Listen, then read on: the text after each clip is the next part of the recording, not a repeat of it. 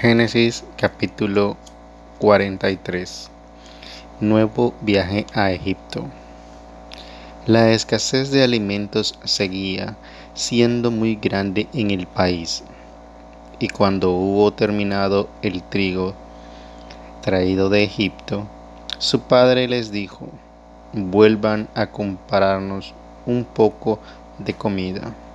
Judá contestó, Aquel hombre nos dijo bien claro que no nos admitiría en su presencia, sino iba con nosotros nuestro hermano. Si mandas a Benjamín con nosotros, entonces iremos a buscar provisiones. Pero si no lo mandas, no bajaremos, porque aquel hombre nos dijo, no verán mi cara si no es con ustedes su hermano más pequeño, Dijo entonces Israel, ¿por qué, para desgracia mía, le dijeron a este hombre que tenían otro hermano? Ellos contestaron, aquel hombre nos preguntó con tanta insistencia sobre nosotros y nuestra familia. Viene todavía su padre, tiene algún hermano, y nosotros contestamos estas preguntas.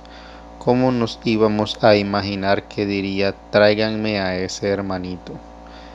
Dijo Judá a su padre Israel, deja que el muchacho venga conmigo, a fin de que podamos partir. Solamente de esta manera conservaremos la vida en vez de morir nosotros y nuestros hijos. Yo, yo respondo por él. Pídeme cuenta de él. Si te lo traigo de vuelta, ni te lo muestro de nuevo, no te perdonaré jamás esta falta. Si no nos hubiéramos entretenido tanto, a estas horas ya estuviéramos de vuelta dos veces. Israel, su padre, les dijo, ya que eso es inevitable, hagan lo siguiente. Lleven en sus sacos de los productos del país y ofrézcanselos como un regalo a aquel hombre. Un poco de tragacanto, un poco de miel, de goma, laudano y almendras. Lleven también doble cantidad de dinero y devuelvan personalmente el dinero que apareció en la boca de los sacos. Tal vez se deba a alguna equivocación. Tomen a su hermano, levántense y vuelvan donde aquel hombre. Que el Dios de las alturas les haga hallar misericordia ante este hombre, para que les devuelva a su hermano y también a Benjamín. En cuanto a mí, si he perdido mis hijos, es que tenía que perderlos. Tomaron entonces los regalos y la doble cantidad de dinero a Benjamín y poniéndose en camino bajaron a Egipto. Se presentaron a José. Este, al ver que los acompañaba Benjamín, dijo a su mayordomo, Lleva a casa a esos hombres, haz matar a algún animal y prepáralos, porque estos hombres comerán conmigo a mediodía. El mayordomo hizo como José le ordenó y los llevó a casa de José. Ellos se asustaron porque eran llevados a casa de José y comentaban entre sí, seguramente nos meten aquí por causa del dinero que nos devolvieron en nuestros sacos.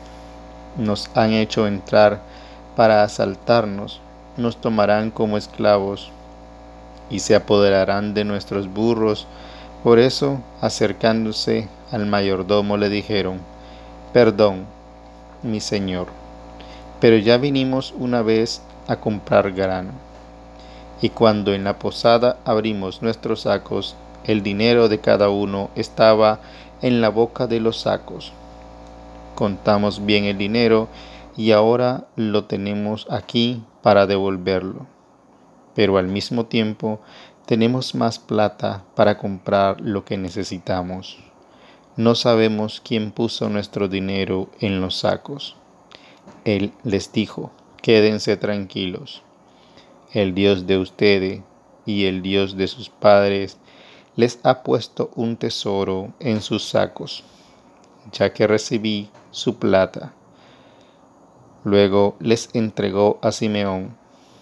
El hombre los hizo entrar en casa de José y les dio agua para que se la beban, para que se laven los pies y forraje para sus burros. Ellos prepararon el regalo esperando que José llegara al mediodía, porque habían oído decir que comería allí. Al entrar José a la casa, le ofrecieron el regalo y los adoraron inclinándose hasta el suelo. Él les preguntó cómo estaban y agregó, ¿está bien el padre de ustedes? Aquel anciano de quien me hablaron, ¿vive todavía? Ellos respondieron, Tu siervo, nuestro padre, está bien y vive todavía. Después se inclinaron hasta el suelo.